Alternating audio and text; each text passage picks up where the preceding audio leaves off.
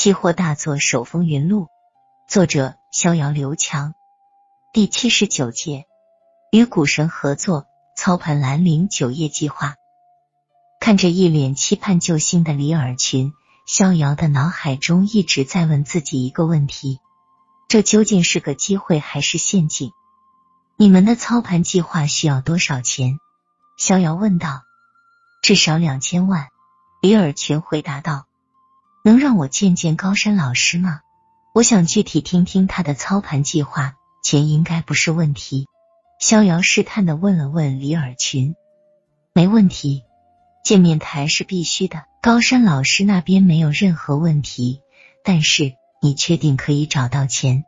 李尔群还是有点不太敢相信。逍遥笑了笑，说道：“老大，你知道我一直是一个言必出行必果的人。”只要你们的计划能够说服我，钱的问题我一定帮你们解决。李尔群的脸立马由阴转晴，他终于看到曙光了。第二天下午，在北平证券的大户室，逍遥第一次见到了传说中的股神高山。高山老师非常和蔼，看起来比实际年龄年轻的多，一副温文尔雅的书生样子。要知道。这可是以前逍遥上大学时崇拜的偶像，没想到短短几年之后，自己居然有机会和股神一起合作操盘，这让逍遥真的有点小激动。谈话仅仅持续了一个多小时，逍遥就下定决心和高山合作了。原因很简单，在逍遥看来，高山的操盘计划天衣无缝，这种低风险高收益的合作，为什么不做呢？至于钱，逍遥自己当然没有，但是江大户有。事情进展的异常顺利，逍遥很顺利的说服了江大户。最后，江大户同刘老板达成了协议，江大户出资三千万元，由高山和逍遥共同操盘，双方合作运作兰陵酒业计划。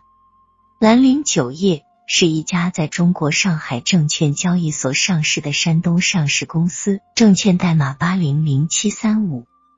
公司于一九九六年正式上市，主营百货零售。自上市起，公司就一直经营业绩不佳，股价也是半死不活，属于无人关注的烂股。正所谓横有多长，竖有多高，兰陵酒业的股价大爆发，正是从一九九九年。中国股市著名的五一九行情开始的。一九九九年五月，在席卷中国的网络科技股热潮的带动下，中国股市走出了一波凌厉的飙升走势。在不到两个月的时间里，上证综指从一千一百点之下开始，最高见到一千七百二十五点，涨幅超过百分之五十。期间涌现出了无数网络新贵。很多科技股更是被炒到了一个非理性的高度，有的涨幅甚至达到了百分之两千。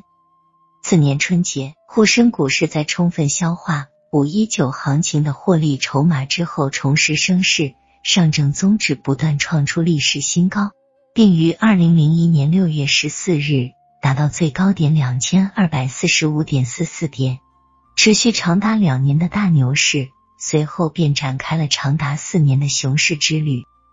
由于此轮行情的起始日为一九九九年五月十九日，因此此轮行情被称为五一九行情。借着五一九行情的春风，借着科技股重组的预期，兰陵酒业的股价也开始一飞冲天，从最低的不到七元钱，最终涨到了复权价七十多元，涨幅超过了百分之一千。一跃成为了当时市场的明星股，但炒作终究只是是炒作，行情过去，辉煌过后便是一地鸡毛，没有任何业绩支撑的兰陵酒业股价一落千丈，并于二零零二年一月十四日创出了新低九点八一元。形势异常的严峻，兰陵酒业的股价还在继续下跌。北平证券八零八号大户室已经灯火通明了好几天了。为了做好保密工作，逍遥和高山都搬到了大户室来住。两人白天操盘，晚上讨论修改计划，一切都在按照高山的操盘计划，在有条不紊的进行中。二零零二年的一月二十二日，周一，北京的冬天进入到了最冷的时节，兰陵酒业的股价也在创新低九点四零元，市场悲观气氛浓重，似乎跌破九块钱只是时间问题了。第二天，出乎所有人的预料，兰陵酒业的股价一改往日的颓势，突然开始放量上涨，最终收盘时大涨百分之七，收于十点五八元。就当所有人都在打听兰陵酒业是否有什么突发利好消息时，市场消息面却依然是平静的出奇，什么消息都没有。殊不知，这正是暴风雨来临前的平静。也是高山此次操盘计划的关键阶段。此后的一连五天，市场依旧是毫无消息，而兰陵酒业的股价也仅仅是在一日反弹之后，继续开始阴跌，连续收出了五根小阴线，带有再创新低的味道。就当所有人都以为兰陵酒业的股价会再下一城的时候，躲在北平证券八零八号大户室里的高山和逍遥。却开始发动进攻了。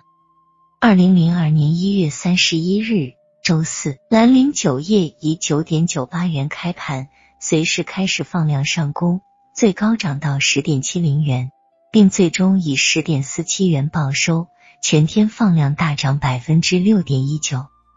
第二天，兰陵酒业继续放量大涨，全天涨幅为百分之四点九七，以十点九九元收盘。